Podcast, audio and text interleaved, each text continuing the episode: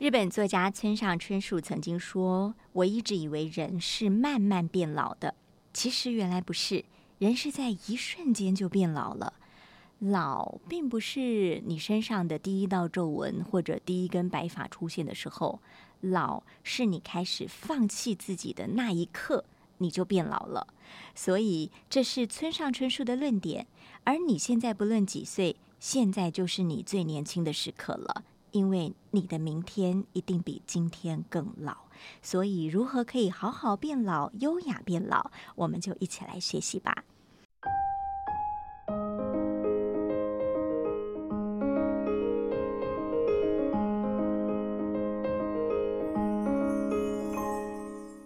大家好，欢迎收听今天的无噪驾驶，这是由大爱新闻所制播的 Podcast。今天的一百种生活创意单元，为您邀请到的是作家，同时也是瑜伽老师黄慧茹来到我们的现场。慧茹老师好，主持好，各位听众朋友大家好。老师在《慢老》这本书当中，呃，很开宗明义的就揭示了，这是教我们如何可以慢慢变老。嗯，那您自己也历经老化这个过程吗？就是如村上春树说，哪一瞬间让自己觉得老了？是不是？嗯，我我是一个会独自自助旅行的人，嗯，所以我需要所有事情都准备的非常的完善，因为我没有任何人可以帮我，没有人可以帮助我，所以我一定要把所有事情做到百分之百。嗯，但是我在某一次去泰国旅行的时候，然后我要转换地方，就是例如说我从清迈要去素可泰，嗯，那我要换我自己的行李包，然后变个小包，然后再去素可泰玩的时候，我却漏了自己贴身衣物，嗯，就是很不可思议的，竟然会漏了那么重要的事情，是没有打包到吗？对，OK，可是这个在一个自助旅行者，然后。的状态下是觉得很不可思议，竟然会会发生这样的事情。突然就觉得自己好像一个不可被依靠的 人，自己不能依靠的人。那时候会有点惊讶，第一次感觉到说啊，原来自己也许也离自己可以一个人自助旅行的时间也越来越短。哦，就是你觉得好像自己不可信赖了，对，有些事做不到了，开始有点害怕。就是啊，原来我可能也不太能这么一直可以自主旅行，也许，但是我后来又去了印度之后，印度那次旅行就没有找回信心了吗？没有 出太多差错，就觉得好像又还好了一点点。对，所以您开始第一次察觉我是不是有点老了？就是专注力不够，或是记忆力不够，就是可是会影响到你你的你你的旅程，就是你的生活的时候，那个是一个明显的。的很大的冲击，那时候你有一点惶恐吗？会有点害怕，嗯，然后会觉得说，哇，我竟然会犯这种错，然后会不会我以后很难自己旅行，或者是天哪，我老了吗？对啊，就是有这种感受，嗯，所以老有时候是外在外在的表征，比如说。别人会说：“天哪，你有白头发了！”或者是你发现你鱼尾纹永远跟着你了，这都是外在的表征。或是很多人会开始觉得眼睛，眼睛很多人都会说三四十岁很明显。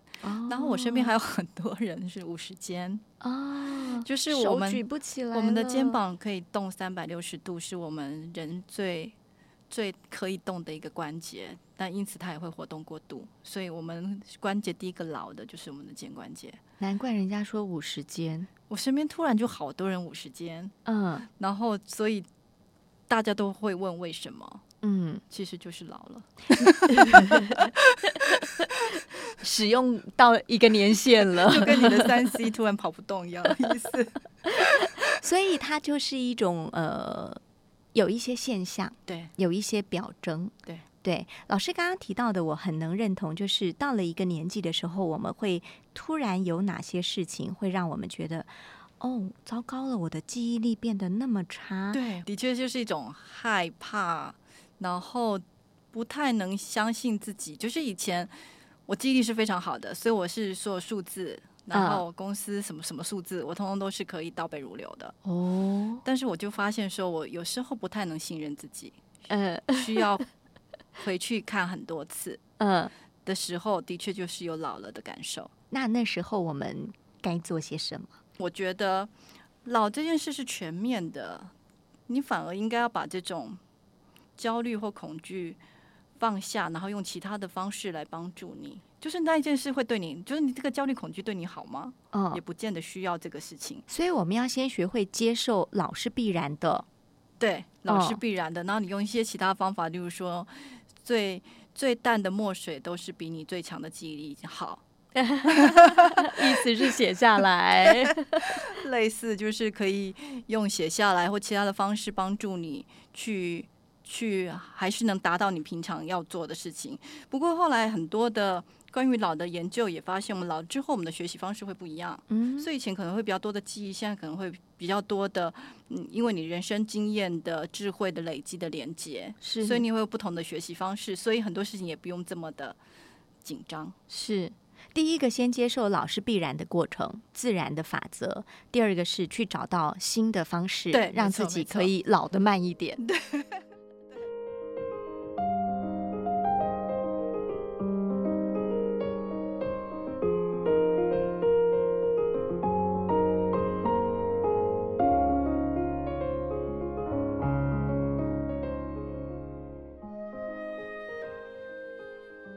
老这个倡议当中，哈，你会有很多的练习，就是生活方式里怎么样可以让你老的慢一点。其实我们这本书整本书都在讲慢老，那生活方式大家可能都知道，讲不讲来讲去就是这些，嗯，可能会跟你怎么吃有关，嗯，你怎么动有关，然后你怎么去想事情有关。就像我们刚刚面对一个冲击，你觉得自己老了，那你怎么去面对这个岁月的礼物？是是。开心，或者说老就是这样子，然后去迎接他，你只不过是找不同的方法去迎接他，或是你就是悲哀的去想这件事情。就是你，就是岁月给给你柠檬，你是要把它变成柠檬汁，还是你就要吃酸苦的柠檬？一样的意思，就是你怎么去想，怎么去动，怎么去吃，事实上就是会影响你快老跟慢老。那科学上已经都证实这些事情了，因为我们的染色体外面是有个叫端粒，是是。粉红色，然后它是染色体的保护套。嗯，那以前都是觉得说，它随着随着岁月年呃年纪越来越大，它就是会消亡变短。嗯，那现在已经发现说，它除了这个时间之外，它事实上会听我们每天生活方式的指令，哦，就是饮食、运动。跟你的舒压方式，就是你怎么去想这件事情，嗯，会影响你老得快跟老得慢。嗯，老师刚刚说的端粒应该是高端的端，粒子的粒啦，哈，一粒两粒的粒。这个端粒原来是会学习的，他会听你的。每天生活的指令，以前我们都只以为说，嗯，岁月就是让它消亡而已，嗯，然后或者是说遗传，有些人天生就是比较看起来比较年轻，嗯，以为就只有这样子，现在发现说生活习惯也是扮演一个重大的因素，嗯，但现在人很爱追求叫做抗老，嗯，逆龄、冻龄、回春，嗯。嗯，这些东西有时候它只能停留在外界的表象。有时候我们可能有一个回春的脸，逆龄的童颜，可是心态很老，这也是一个大问题吧？而且它也很难呢。就像那个主起一开始讲的，就是我们每一天都在 A G I N G，嗯，你每一分每一秒都在老，你要如何去对抗呢？你如何去与之为敌呢？你也只能慢慢的去接受这个岁月的礼物啊。但是以外在来说，现在可以对抗的技术太多了，很多人追求的就是这样子。哎，我真的因为我。常演讲讲到这个，很多人也会讲这个事情哦。但是，例如说一些明星，嗯，但我最近看的那个大陆的综艺，然后就有一个明星就讲说，他进入这个行业以来，他没有吃过有味道的东西。为什么？为了控制体重，为了美，为了控制体重，所以他对这个行业有一定的尊重。那对我们平常人来讲，真的不用过成这样。嗯，就是你可以让自己喜欢你目前的体态，然后你喜欢目前的生活方式，喜欢自己老去的方式，或是他是一个你喜欢自己的样子。这很难吧？谁会喜欢满头白发、满脸皱纹跟黑斑，或者是肚子胖胖的？谁会喜欢这样的自己？嗯，我觉得那是一个对于老的一个刻板印象。嗯，就是我们可能想到老，你会想到什么？也许就是想到你这个形象，或是少想到心理上的，就是说我们年轻的时候很无畏啊，什么都敢去试啊，什么都好奇啊，嗯，老了很多东西都不敢试了，就是你的舒适圈好像越来越大呢，然后。科技产品很多，越来越，好像越来越复杂。嗯，然后你看，现在要录 podcast，现在有 clubhouse，就是越来越多新的东西，你好像都跟不上，你会有这种焦虑。但是，嗯，你有没有可能创造你自己版本、你自己想要的那个老的形象？那不见得就是你刚刚说的那个。嗯，就是你要活出自己老的优雅，是吧？你自己要的那个样子，其实不优雅也无所谓。哦，我都觉得为什么一定要优雅？我就觉得为什么一定要优雅？虽然大家都讲说要那个优雅的老，我就不优雅也很好。嗯，就是我自己现在还是对自己状态舒服的样子，那也许我就是这样子。但我没有觉得每个人都要同一个样子或一个优雅。也许我觉得我们这个时代，嗯，不太容易看到一些典范，就是上个时代那个老的好，或是你哦，我老的时候要长。要像他那个样子的一个样子，那个典范，那个 role model，你好像好像很难找到。嗯，但是我们现在就是，也许也有这个责任，可以去给我们下一代看看，说，嗯，我以后老的不错，对，可以老的像他那个样子，那也很不错啊。所以，如果要老的呃像自己喜欢的样子，好，你至少整个身心灵的状态都要是你自己可以接受，而且你还挺满意的。那这得做一点功课吧，比方说好好运动、好好吃饭这些事情。好好吃饭这件事哦，我看那个提纲就是四十岁之后要好好吃饭。嗯，我倒觉得从零岁就 好好吃饭，你在你在妈妈的肚子里就应该要好好吃饭。嗯，就是这个饮食啊、营养这件事情是从零岁开始，就是在妈妈的肚子里，就是孕孕期都是要好好注意。更何况从一岁、二岁、三岁一直到你老，每个年龄层都应该要好好吃饭。但我觉得三十岁或四十岁以前的人，很少人会在意好好吃饭这件事情。没错，都是填饱肚子，是或者吃自己喜欢的，对，吃开心，填饱肚子吃自己喜欢的。嗯，但嗯，我们岁月带来的礼物就是你会更知道这些食物的美好嘛。嗯，那你就好好享受食物的美好啊。听起来很放纵，食物的美好，大家可能会想到热色食物，或者自己偏爱的，每天一杯珍珠奶茶，每个礼拜吃一次披萨。嗯，如果你每天都要一个珍珠奶茶的时候，你可以问问自己，为什么要每天都一杯杯珍珠奶茶？嗯，习惯了，吃了有爽快的感觉，有被疗愈。嗯。呃，爽快的感觉就只能靠珍珠奶茶吗？难道你没有其他的方式？就是你很多东西可以再回头问问自己，那个食物带给你自己的含义，可能超过它真正该带的含义。嗯，对吧？就是它可能会，嗯，例如说舒压，去帮你去掉你的那些委屈、不安、焦虑。刚刚被老板骂了，下班一定要喝一杯大杯的。等等，你偶尔喝可以的，但是你是每天喝的时候，就就是它是变成一种情绪性饮食。嗯，那你就要回头看看你的情绪，你要回头去处理的，你的是你的情绪，而不是这个吃或者压力来源。对你喝了真奶，明天还是会被老板骂的。就是回头你要去看那个源头是什么。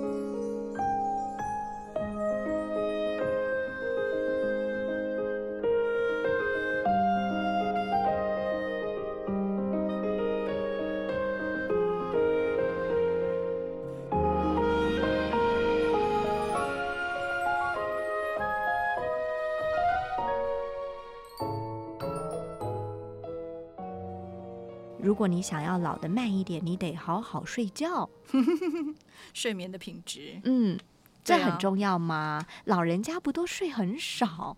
他不是睡得很少，是他的睡觉的那个 pattern 的模式转变了，嗯，所以你就发现他是啊，白天会睡，对，或是他的睡相会转移，他会提早醒，嗯。所以他其实是睡眠的模式转变，并不是睡得比较少，他睡眠的偷就。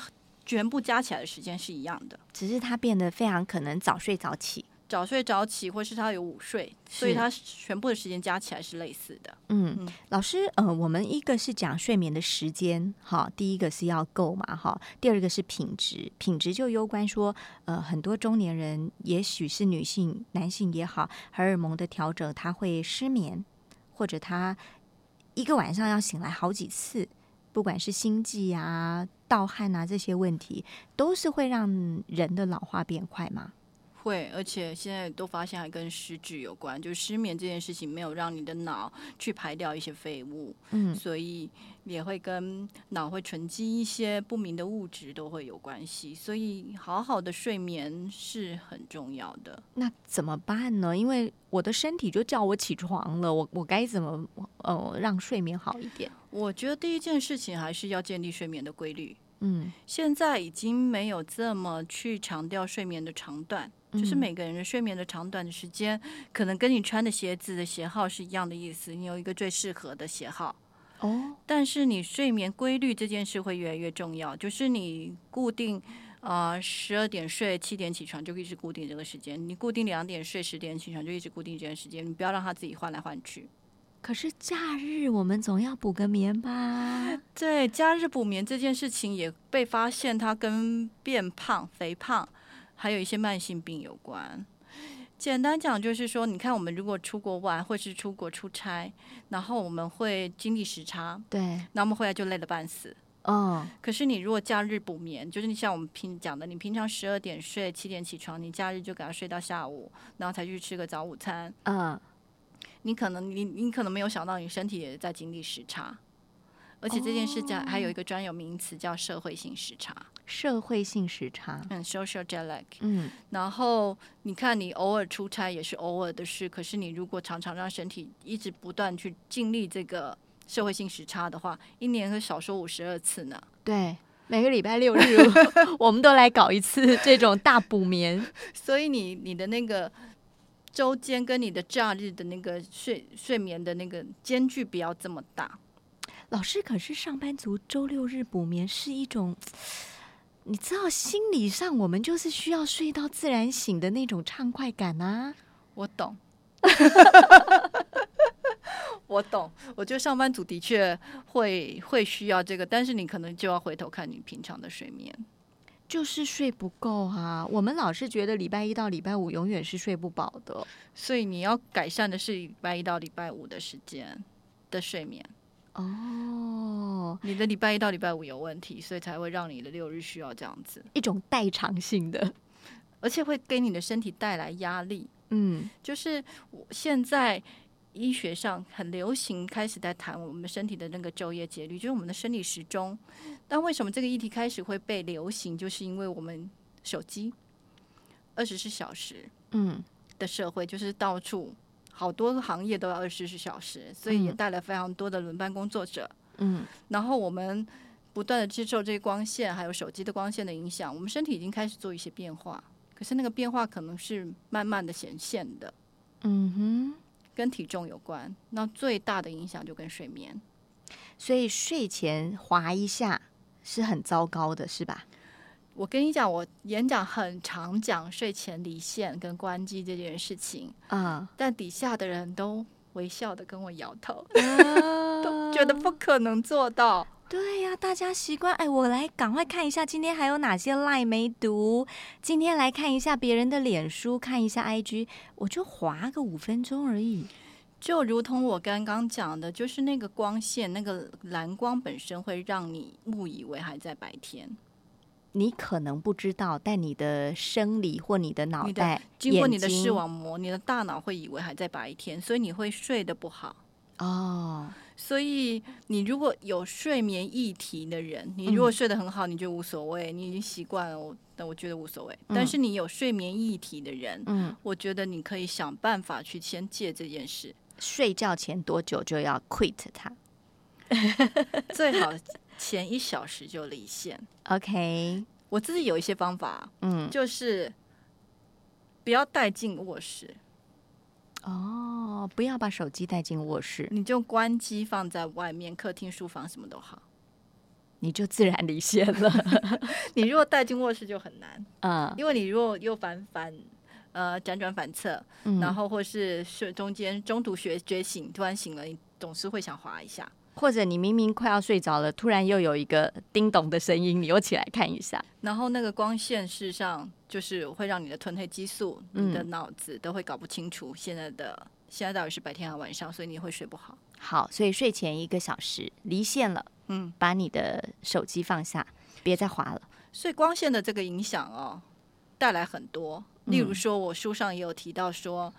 加班回家不要绕去便利商店逛一逛。对这一点我实在太不理解了。下班回家先去便利商店买一下东西再回家，应该是很多上班族很正常的路径吧？我也是。那你为什么不让我们这么做？而且我们常常工作就是一直忙忙忙忙九点十点，然后才回到家，然后就中间就觉得好像需要一个过程，晃是晃一晃是。但是我们的褪黑激素要上来，一样都会不要受光线的影响，我们的褪黑激素才能上来，才会想睡。嗯，所以你那时候已经有你的肾上腺素的影响，已经还是在亢奋，还没有这么 calm down 想睡的气氛。结果你又去便利商店，嗯，你那个便利商店的光线其实是蛮强的，是是是，它又再度的让你的褪黑激素又往下掉。哦，所以它有一个曲线的概念，对对对，应该是你下班或天黑了，太阳下山了，你那个褪黑激素要上升才对，才会让你好温要下降。哦，然后你的褪黑激素要上升，就是这样子的状态，交叉的想睡。对，可是你如果又把它随意的改变，例如说你回去还是不断的划手机，或是你回去之后又去逛便利商店逛一下，就是你的脑子的那个。设定会乱成一团，他会不知道你到底要要怎么样，所以你不容易睡好。你的脑子本来要帮你分泌褪黑激素，准备你要两三个小时以后你要好好睡一觉，可你中间给了他太多变数跟光线，所以他就说你到底要干嘛？你怎么一下亮起来，一下想睡？所以你的褪黑激素乱了，对，你就睡不好。对。哦，那这道理还蛮简单的，所以我们下班之后，我们就要开始进入一个比较没有光线的环境。没错啊，暗一点。对，所以你不要一回家就把全家灯都打得亮亮的，因为你要准备睡觉。何况你是加班回家，就是你那个过程比较短。嗯，你可能八九点或十点才回家，你你你要马上进入那个想睡的那个过程，所以你实际上是要从之前就要开始慢慢酝酿。酝酿，对，就之前就要开始慢慢酝酿，就告诉你的。脑子说：“OK，开始分泌褪黑激素吧，我要睡觉了。”对，然后开始做一点小小的伸展啊，或者是你回家走的路上也开始慢慢走啊，开始把心静下来。就是因为时间变短了，你反而需要一点过程。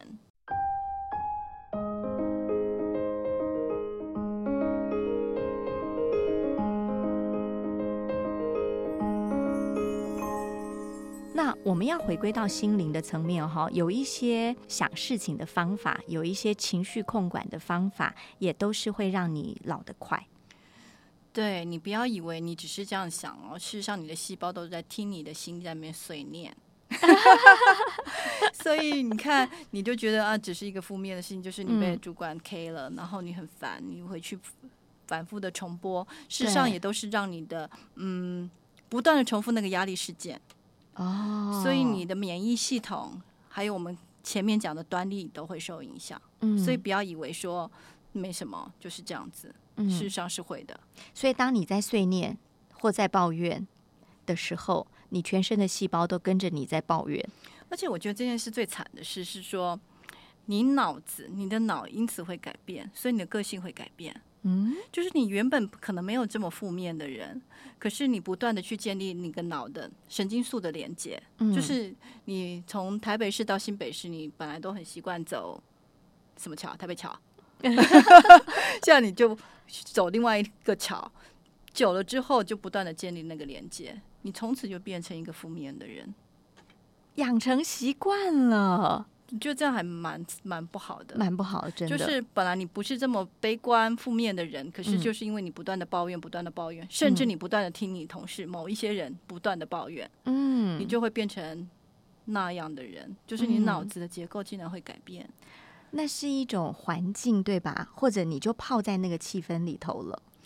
对。但是你本来以为你不是，你可以抽离，但是你没有想到你脑子会改变，你不知道它已经默默变成你的思考习惯了，对你的个性的一部分，这件事还蛮严重的。所以你要去注意到，第一是你自己是不是一个反复抱怨的人，反复。有负能量产生的人，第二是注意你周边的朋友，嗯，不要让自己在这种环境中。嗯，我觉得我们也不是圣人嘛，就是人遇到一些事情总是会有情绪的反应。嗯，那情绪反应来了之后，我觉得有一个事情可以做的就是觉察，觉察，觉察本身就是有力量的，就是你知道你现在的感受是委屈，嗯，或者是你现在的感受是不满，嗯。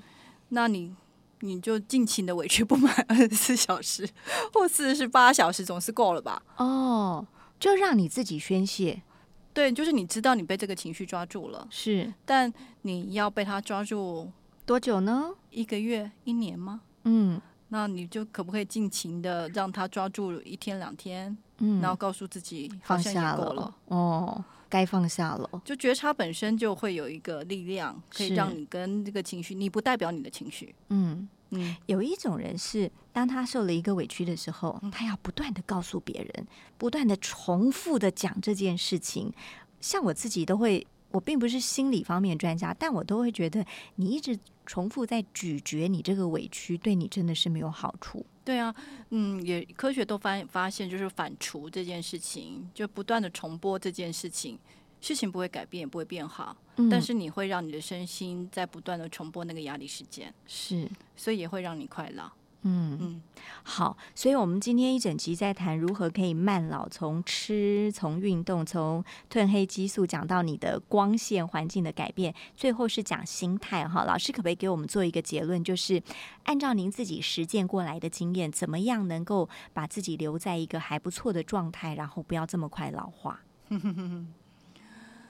嗯，我觉得要先爱自己吧。嗯，虽然这个很老套，听起来有点八股，但是我会常常觉得，我们好像爱你正在进行的专案，或是爱你的那只小狗，都比爱你自己还要多。哦，就是我们常常为了我目前正在进行的那个专案付出非常非常多，然后你很多东西你都可以舍去，嗯，都可以牺牲，嗯，你的吃，你的睡眠，你的家庭，对，然后你可以为了你的。猫狗甚至乌龟，你都比爱你自己还多，常常是这样。你你当然也很爱你的家人，都爱的比你多。可是很讲爱自己好像很八股，但是真正能去做到的不多。嗯嗯。好，这其实听起来很简单，就三个字：爱自己。哈，但是呃，你要有行动力，嗯，包含了察觉自己的身体的需求、心灵的需求跟情绪的需求。对，那我觉得老师带给大家一个很棒的，就是呃，我们都不是圣人，所以并不是要你压抑情绪、压抑食欲、压抑种种的懒惰的想要耍废的那种念头，而是说，呃，你要去察觉到自己什么时候需要什么，什么。时候该放下什么？什么时候该付出你的行动力？对，如果你真的开始做，你就会体会慢老其实是一个练习的过程。没错，然后你终究会获得一些红利。没错，非常谢谢慧茹老师，谢谢，谢谢，也感恩您收听今天的无噪驾驶一百种生活倡议。我们下次再见。